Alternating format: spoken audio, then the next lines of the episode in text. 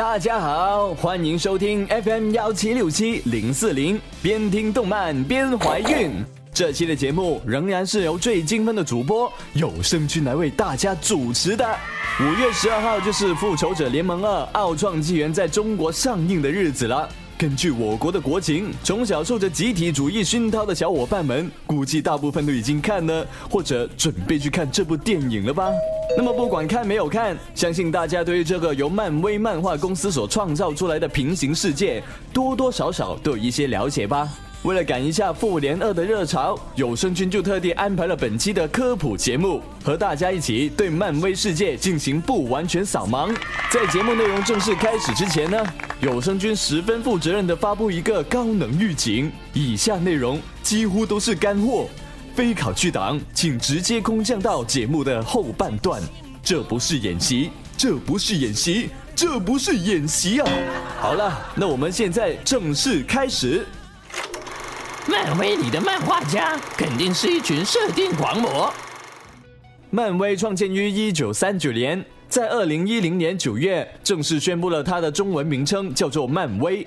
而在此之前呢，漫威公司的作品一度是被称为惊奇漫画的。那么这家公司的旗下呢，拥有蜘蛛侠、钢铁侠、美国队长、雷神托尔、滋滋。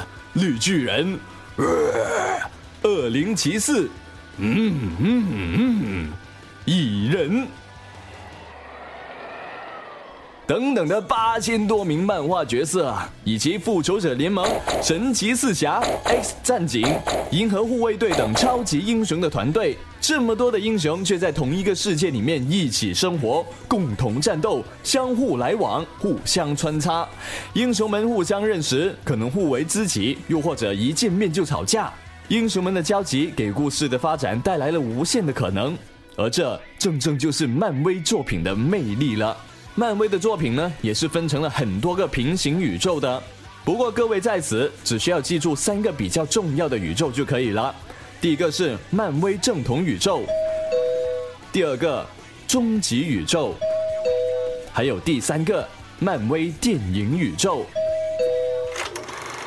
漫威正统宇宙代号二六幺六，这个宇宙呢，就是漫威的超级英雄最初被大家认识时所身处的宇宙了。这个宇宙和我们上世纪生活的世界是大体一致的。一样的国家，一样的人物，一样的历史事件，如世界大战、九幺幺等等。但是呢，它也有一些新的原创的东西，比如像瓦干达和吉洛莎这样的虚构国家，以及蜘蛛侠、钢铁侠、超胆侠、雷神托尔、绿巨人、神奇四侠、美国队长等等的超级英雄，还有神盾局、九头蛇这些或正或邪的组织。终极宇宙二幺六幺零，这个宇宙呢，则是在正统宇宙的基础上，为了符合时代潮流，让更多的年轻人喜欢而重新设定的超级英雄平行宇宙。由于这个宇宙嘛，是在二十一世纪开始创作的，里面的元素呢，会更加贴近大家的生活。而且相比起原来杂乱无章的英雄故事，这个平行宇宙里面的故事都会有新的起源，每个英雄之间的联系也会更加密切和合理。而漫画里面的宇宙除了这两个以外，由于漫威的作者脑洞奇大和节操缺失，所以还创造了很多奇葩的 What If 宇宙，也就是说，假如谁怎样怎样呢？会发生什么事呢？的宇宙，例如呢，有一个宇宙的故事是叫做“假如绿巨人保留了班纳的智商”，有一个宇宙又叫做“假如复仇者出现在一九五零年”，甚至有一个宇宙里面的超级英雄是全部变成了丧尸。作者的脑洞到底是有多大？那么除此以外呢？有声君还听说有钢铁侠和美国队长结婚的宇宙哦。那么当然啦，这也只是听说而已啦。漫威电影宇宙，这是一个独立于漫威正统宇宙和终极宇宙之外的宇宙，是由漫威漫画改编的一系列电影所构成的新的平行宇宙。编号是 Earth 幺九九九九九。这个宇宙的剧情是全新的，与漫威的所有漫画宇宙都不相同。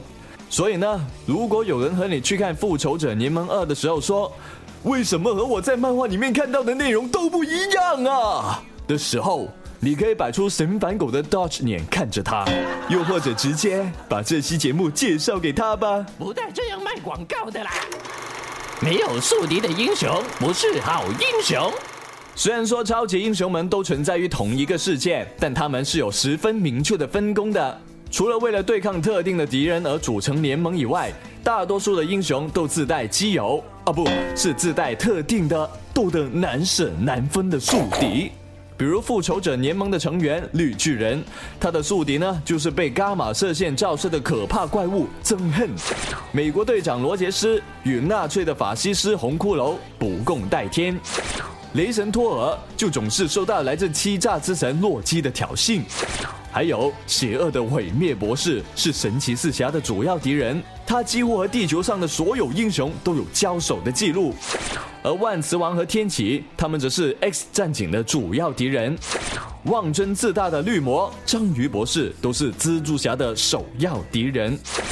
当然啦，宿敌之间你死我活、相爱相杀的桥段，也自然逃不出某一淑女群体的奇妙脑洞。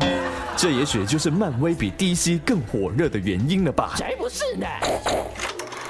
英雄戴面具是一个优良的传统，在超级英雄的世界里，戴面具可以说是一种特殊的潮流了。可能是因为身为超级英雄的大家都太过于品德高尚，做事不想留名是吧？其实穿上制服、戴上面具、隐藏身份、打击邪恶的传统，可以追溯到中世纪的黑骑士。但这个传统习惯，直到美国西部拓荒前，随着像 Phantom Rider 这样的英雄出现，才受到重视的。Phantom Rider 其实就是电影里面那个超帅的恶灵骑士。在二十世纪的时候呢，这一传统首先是由美国队长在四十年代再次复兴。他并不是第一个变装英雄，但却是最有影响力的。而后的呢，就是现代的蜘蛛侠了。除此之外呢，戴面具同时也是一个推动剧情发展的好设定。比如说嘛，《美国队长二：冬日战士》里面。摘下面具，才发现一直狂殴自己的是以前生死相交的好友。又比如说，《超凡蜘蛛侠》里面的小绿魔，在发现小蜘蛛其实是自己的自交好友时，将近崩溃的质问：“不对，这个设定怎么感觉还是那么激情四射呢？”谁说漫威的设定就一定靠谱的？科普了那么多知识，漫威的世界就这么靠谱无瑕吗？不不不。即使是设定相对严谨的漫画，也就是漫威正统宇宙，也是有各种槽点的。有声君再给大家说十个关于漫威宇宙的另类信息吧。Number one，美国一家漫画网站根据 DC 和漫威的官方资料以及其他数据，列出了美漫当中最富有的八大土豪，其中漫威呢包揽了其中的五个位置。在这个排行榜里面，第三名是 DC 的蝙蝠侠，总资产为八百亿美元。第二名呢是漫威的钢铁侠 Tony Stark，总资产为一千亿美元。而第一名肯定是大家想不到的，第一名还是属于漫威非洲瓦坎达的虚构国王黑豹，总资产为五千亿美元。感觉第一名抛离了其他人好多啊！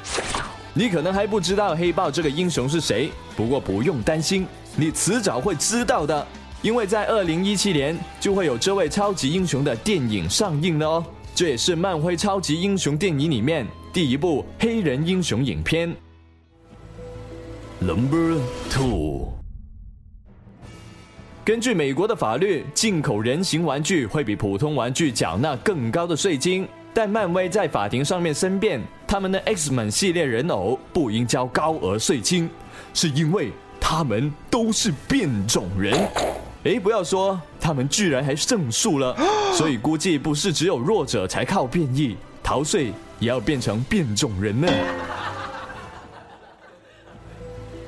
Number three，蜘蛛侠的敌人毒液其实是由粉丝创造出来的。漫威当时花了二百二十美金把它买了下来，不知道这位粉丝会不会觉得亏了呢？不过真爱是无价的嘛。Number four，二零零二年，一名四岁的男孩耳聋，但他却不愿意戴助听器。他说的原因是因为超级英雄都不戴。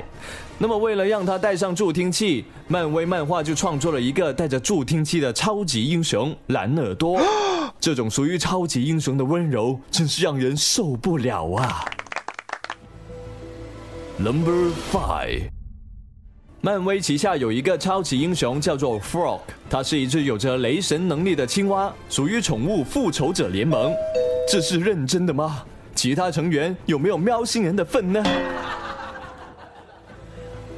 ？Number six，Mr. Immortal 是一个除了不会死以外没啥别的超能力的角色了。他有过无数种死法：枪击、直吸、刀刺、水淹、吃撞、挨饿、毒死。爆炸、烘干、砍头、辐射、烧死，这应该就是花样作死的掌门人了吧？Number seven，在漫威世界里有一个虚构的公司，名叫 Damage Control，它专门负责帮超级英雄和超级坏蛋们清理战场。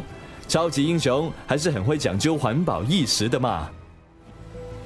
Number eight。为什么蜘蛛侠没有出现在复仇者联盟里呢？那是因为漫威把蜘蛛侠的版权卖给了索尼哦。